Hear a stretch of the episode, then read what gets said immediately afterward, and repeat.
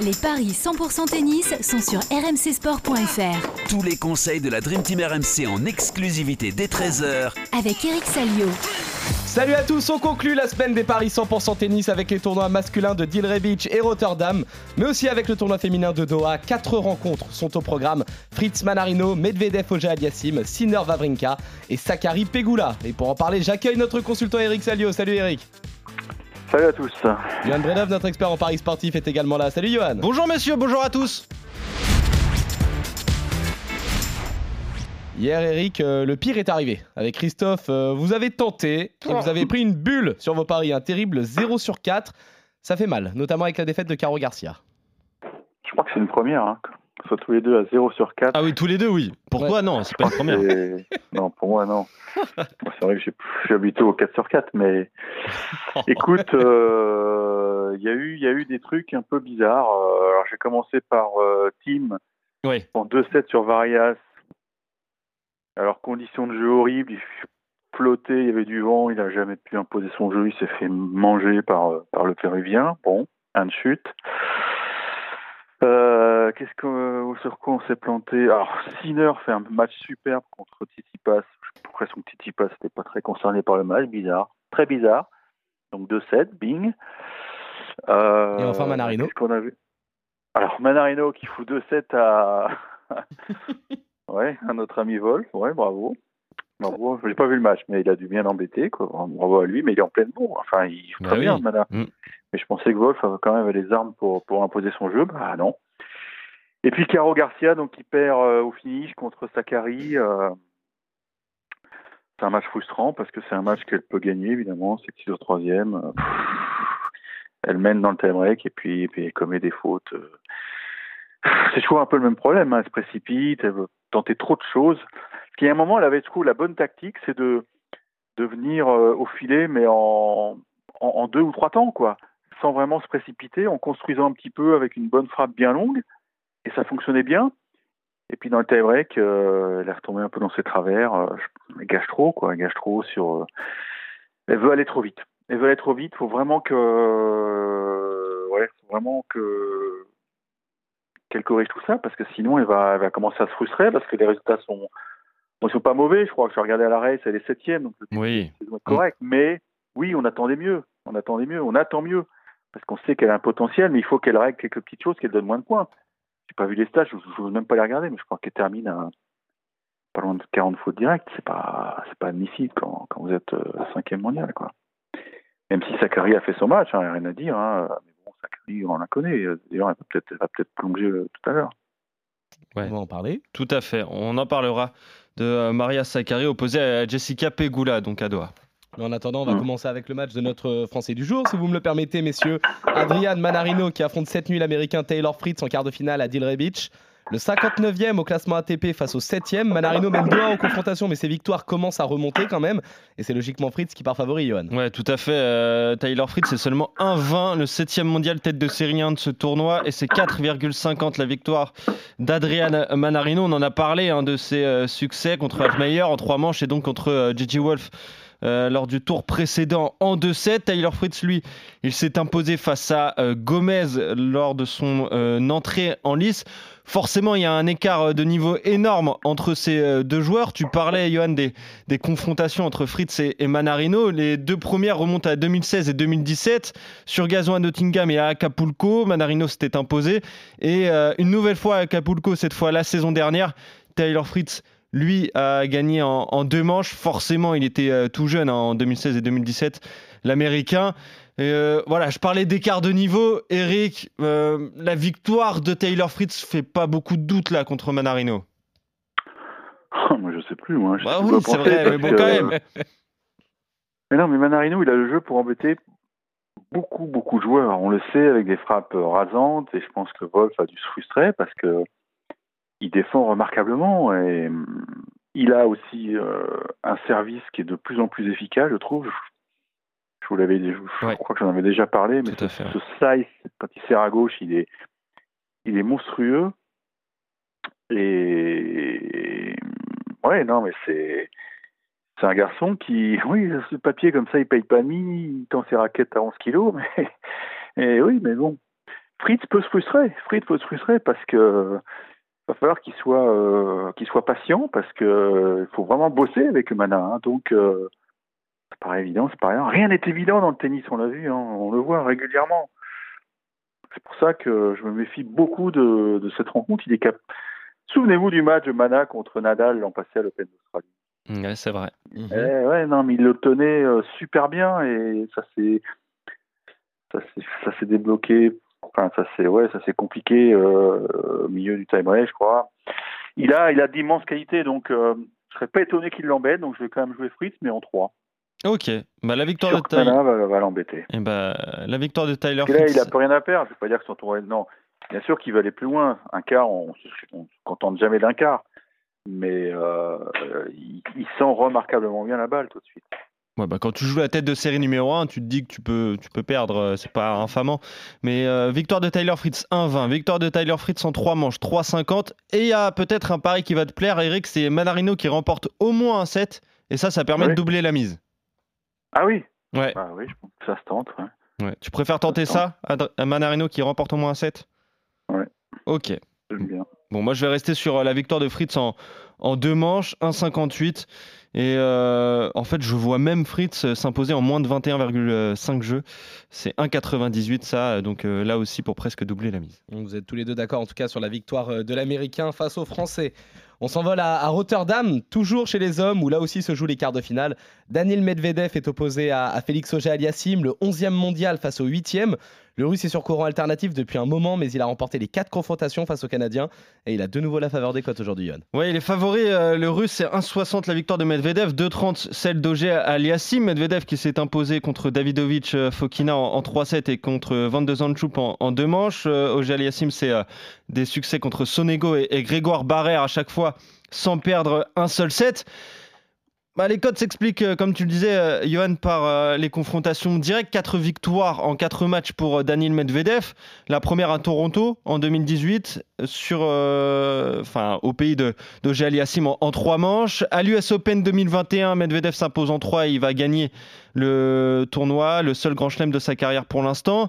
Il remporte ensuite un, match à l'ATP Cup en, en 2022, l'année dernière donc, et euh, toujours l'année dernière à l'Open d'Australie. Ce succès en 5-7, en... c'était en quart de finale. Donc un match énorme, 4h42 de jeu en- entre les deux joueurs. Mais voilà, Eric, en fait, Medvedev à l'Open d'Australie, l'année dernière, c'était un autre joueur. Il a perdu la finale ensuite contre Rafael Nadal et depuis, bah, il n'est plus que, que l'ombre de lui-même. Alors il reste 11e mondial, mais euh, s'il continue comme ça, il va perdre en- encore euh, quelques places. Et je me dis qu'il y a un truc à tenter avec la cote d'Auger Aliassime. Donc moi, je vous la propose en sec, 2,30 la victoire du Canadien. Je sais pas ce que t'en penses, Eric, mais ça me paraît très bien payé.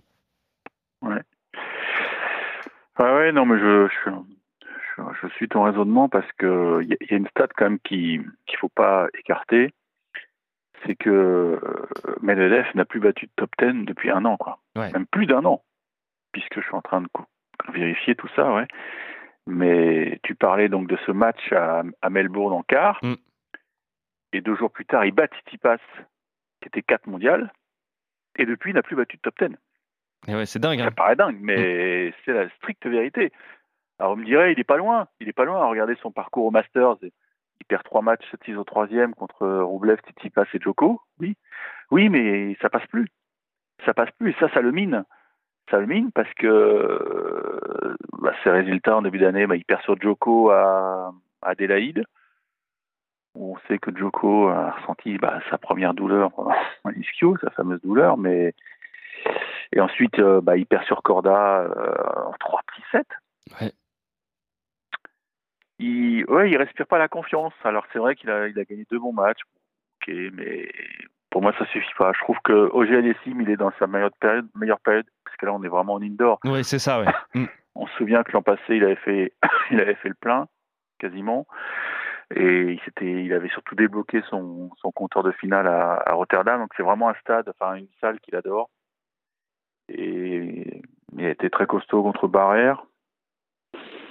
Non, moi je, je pense qu'il faut, faut tenter euh, le Canadien, évidemment, mais je prends des risques. Mais il est dur, il est dur ce match, il est dur parce que tu sens quand même que Medvedev reprend vie, mais mais je pense que, oui, dans sa tête, il, il sait que, que c'est plus comme avant. Donc, euh, ça, ça, quand il y a des balles de break qui sont importantes, on a l'impression qu'il fait à chaque fois les mauvais choix. Et ça lui coûte très très cher. Quand même, il est passé de, du numéro 1 au numéro 11 en C'est ça, ouais. très peu de temps, quoi, en Mm. très peu de temps. Ouais, c'est assez dingue. Donc, je joue Félix, je joue Félix. Ouais, on est d'accord, donc euh, victoire d'Ogel Yassim à 2,30. Pour ceux qui veulent se couvrir un, un tout petit peu, peut-être le 3-7 sans donner de vainqueur, c'est coté à, à 2,15. Et la victoire d'Ogel Yassim, pour prendre cette fois plus de risques, en 3 manches, c'est 4,50. Et messieurs, on conclut chez les hommes avec ce beau duel entre Yannick Sinner et Stan Wawrinka. Alors évidemment, là il y a un gros écart au classement ATP. L'Italien est 14e, le Suisse lui est 130e, mais il a quand même réalisé plusieurs euh, belles perfs récemment. Alors est-ce qu'on doit tout de même s'attendre à des codes déséquilibrés Bah oui, largement quand même en faveur de Yannick Sinner, euh, 14e mondial, 1,22 la victoire de l'Italien et c'est 4,20 la, la victoire de Stan Wawrinka. Tu le disais, il a battu Bublik et Richard Gasquet lors de ses deux premiers tours ici à, à Rotterdam. Ça a été euh, compliqué pour Yannick Sinner contre euh, Benjamin Bonzi, hein. victoire en, en 3-7. Puis on vient, d'en parler avec E- Eric, cette euh, victoire contre Tsitsipas en deux manches. Il a été énorme l'Italien. Voilà, il y a un écart au niveau de l'âge, il y a un écart au niveau du classement, il y a un écart même au au niveau du, bah, du, du jeu, tout simplement, avec Stan Wawrinka qui est sur le, le, le déclin, qui a du mal quand même à, à retrouver le, le top 100. Il est 130e mondial. Donc je me dis que ça va s'arrêter quand même, ça commence à peser dans les jambes. Donc je, je vous propose, moi, la victoire de Yannick Sinner en deux manches. C'est 1,62 à mettre euh, dans un combiné. Mais voilà, on, on attend toujours la résurrection un peu de, de Stan Wawrinka, Eric, mais c'est compliqué quand même. Non, mais là, il faut quand même se rendre compte que Sinner, il joue à un niveau d'extraterrestre. Ouais, c'est ça, Il a exactement. hier la, la plus belle victoire de sa carrière. Et alors, il n'y a pas eu photo. Il a pris à la gorge euh, Tsitsipas euh, très vite. Euh, le, le revers de Tsitsipas, le revers à une main de Tsitsipas a totalement explosé en vol parce qu'en face, ça va à une vitesse folle, quoi. Je pense qu'il est, il est capable de, de signer le doublé euh, Montpellier-Rotterdam. Il en est tout à fait capable et je pense même qu'il peut faire le triplé avec Marseille derrière, hein, parce qu'il jouera à Marseille, enfin si tout va bien.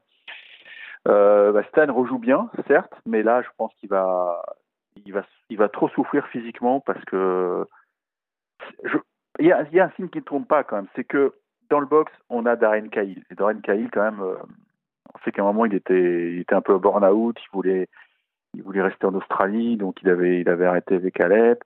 Et là, euh, le mec, euh, il fait, il fait l'effort de venir en Europe parce que, parce que je crois qu'il croit vraiment dans, le projet Sinner. Moi, je, je, je vous donne un petit conseil tout de suite. Mettez des billes sur Sinner pour Roland. Voilà. Je sais pas. Ah. J'y pense comme ça et j'en parle souvent avec, euh, avec notre ami Jimmy Brown parce qu'on a, à chaque fois que je le vois, euh, on se comprend, on, on pense Sinner. Mais je te trouve très Et je suis- confiant sur Yannick Sinner. Bah, bah, bah, je pense- bah oui, mais écoute, le môme, il a, il a, il a un truc. On le sait. Hmm. Il a déjà sept titres hein, au compteur. Tu te rends compte sûr. Ça va vite, hein bien sûr. ouais. ça gonfle. Hein. Et en indoor, il est monstrueux. Moi, je me souviens de son match contre Nadal, à... le match en nocturne là, qui s'était fini à 1h ou 2h du mat. Premier set, c'était d'une violence incroyable. Il a un truc. Et hum, alors là, parfois, il a des petits pépins physiques qui le, qui le freinent, mais là, euh, n'oubliez pas l'US Open. euh, Alcaraz, il passe par un, par un trou de souris. Et, et là, je pense que oui, je pense qu'il faut aller sur le 2-7-0. Pourquoi pas Ouais. Faire monter 1,62 la cote. 1,62 la victoire de Yannick Sinner en deux manches. Euh, J'avais noté le moins de 20 jeux, mais c'est peut-être euh, prendre un, un petit peu euh, trop de risques. C'est 1,86. Mais, euh, mais tiens, on a trouvé la cote avec euh, Johan. La cote de Yannick Sinner qui gagne Roland Garros, c'est 15. Eric. 15 Je trouve pas ça si bien payé. C'est ça. Ouais, mais tu verras, ça va baisser au, au, fur, au, fur, au fur et à mesure que le tournoi va se rapprocher de Roland. Parce que là, si tu vois, s'il s'envoie euh, tournoi, un ou deux autres tournois, euh, ça coûte rien de mettre quelques euros tout de suite, quoi. Tu vois ce que je veux dire Oui, bien sûr, bien sûr, ça coûte rien. Évidemment. Euh, je regardais un petit peu les favoris. Tiens, une petite pause, mais je regardais les favoris. On a Joko à 2,50, Alcaraz à 3,50, Nadal à 4, Tsitsipas à 6. Et ensuite, on a 4 joueurs à 15. On a Rune, Casper Ruud, Yannick Sinner et Alexander Zverev. Même si ça, j'y Mhm. crois moyennement quand même à Zverev. Faudrait qu'il retrouve vite son niveau. On a même Dominique Thiem à 25. Ouais, fait c'est partie des surprenant. favoris. Ce que j'étais en train de lire, c'est surprenant. Voilà, c'est un petit peu abusé quand même, euh, Winamax. Euh, Dominique Thiem à 25. Mais bon, en tout cas, si vous voulez tenter euh, Sinner, c'est ouais, 15. ouais. Rouneux, je connais quelqu'un qui doit, qui doit guetter son, son téléphone, c'est Jean-François Cojol, puisque Rouneux a abandonné hier. Oui, euh, tout à fait, oui. C'est le poignet. Hein. Et c'est la, normalement, c'est la tête de série numéro 1 de l'Open 13 qui commence lundi à Marseille. Et ils ont déjà perdu euh, Katjanov, ils ont perdu Gaël Monfils, euh, ils ont perdu Carreno, les Marseillais. Là, j'ai une pensée pour eux, parce que si tu perds Rouneux, euh, le plateau, il a, il a plus la même gueule. hein. Ouais, c'est vrai. Bon. On, espère que Rouneux va vite se remettre. Il est jeune, ça peut aller vite. Ouais, le poignet, c'est chiant. Hein. Ouais, le c'est poignet, vrai. c'est chiant. Hein. Oui. C'est jamais bon signe quand tu abandonnes le poignet. On verra. On va suivre ça. Ça en réponse dans l'après-midi, je pense, parce que les mecs ont jusqu'à 18h avant de se retirer. Donc, euh, on va surveiller ça. En tout cas, messieurs, vous êtes euh, d'accord une nouvelle fois. Vous voyez Oui, euh, bah. tous les deux la, la victoire de, Hier, de contre, euh, ouais, contre Stan Wawrinka.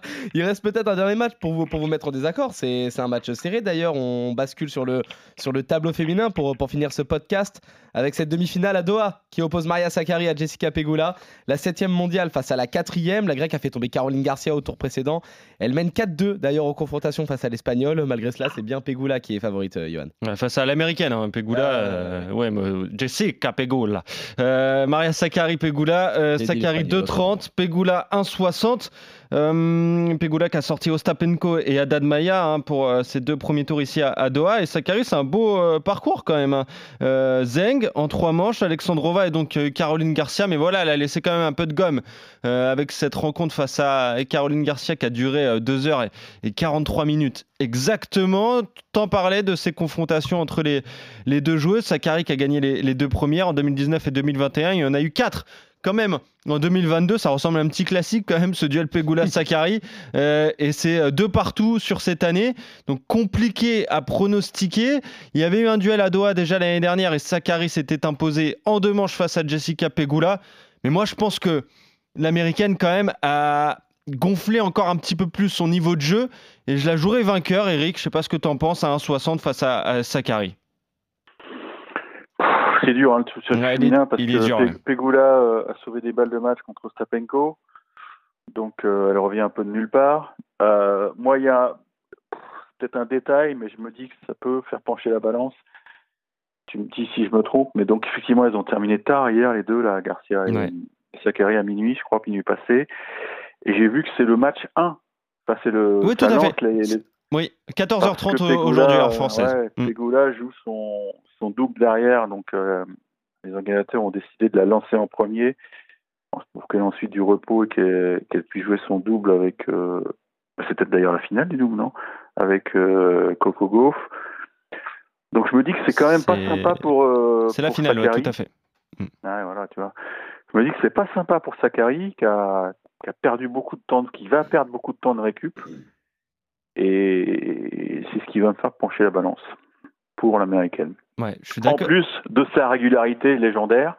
Et c'est là qu'on va voir que peut-être qu'il faut que Caroline Garcia arrive à, à trouver de la régularité parce que effectivement elle a un style de jeu qui est, qui est unique sur le circuit. Mm. Mais tu peux pas gagner, tu peux pas gagner les matchs en faisant 40 fautes directes. Enfin, ça me paraît compliqué. Ouais, je suis... Et vous verrez que Pegula, elle, va, je l'espère pour moi, bâtir son succès sur sa régularité et, et frustrer un peu Sakari, qui va peut-être un peu forcer ses coups à un moment. Quoi. Ok, donc victoire de Jessica Pegula, on est d'accord à 1,60 à mettre dans un combiné et l'autre demi-finale parce que c'était euh, c'est une demi-finale. Elle posera euh, Igas Viantec à Ouais. Kudermetova et là les codes sont, sont très déséquilibrés, seulement 1,20 la victoire de, de la polonaise numéro 1 mondiale. Ah, Giantec, elle a un drôle de tournoi. euh, un Ouais. premier match, euh, on lui met une branlée à Collins. et À Collins, voilà, 6-0-6-1, ensuite, elle, a le forfait de Bencic. de Bencic, qui à mon avis a pas voulu y aller parce qu'elle avait peur de prendre une danse. C'est vrai qu'elle est sûrement fatiguée parce que non mais elle a joué la semaine dernière, elle a eu des matchs durs. Je peux comprendre, même si bon, ça se fait peut-être pas. Je pense qu'elle a un peu refusé l'obstacle, hein, Bencic. D'ailleurs, vous la verrez la semaine prochaine à Dubaï, il n'y a pas de souci. Donc euh, donc ouais, elle a, ouais, elle, a un tableau incroyable quoi. Ouais. Et puis euh, la dernière confrontation entre Swiatek et Kudermetova, victoire de Swiatek 6-1, 6-0. Voilà. Ouais, non, Ouais. ça m'étonne pas. Elle fait, elle fait tout mieux que la Russe. Hein, même si la Russe joue très bien. euh, Bah, elle fait tout mieux que tout le monde en fait. euh, Oui, c'est ça. Oui, sauf en Australie. Ouais, sauf en a Australie, tout à fait. Exactement. Il y a un petit souci. En tout cas, messieurs, Mais vous elle a, êtes. séché, euh, elle, a séché, elle a séché chez l'arme, visiblement. Comment Elle a séché Elle a séché- l'arme, elle a Mais séché oui.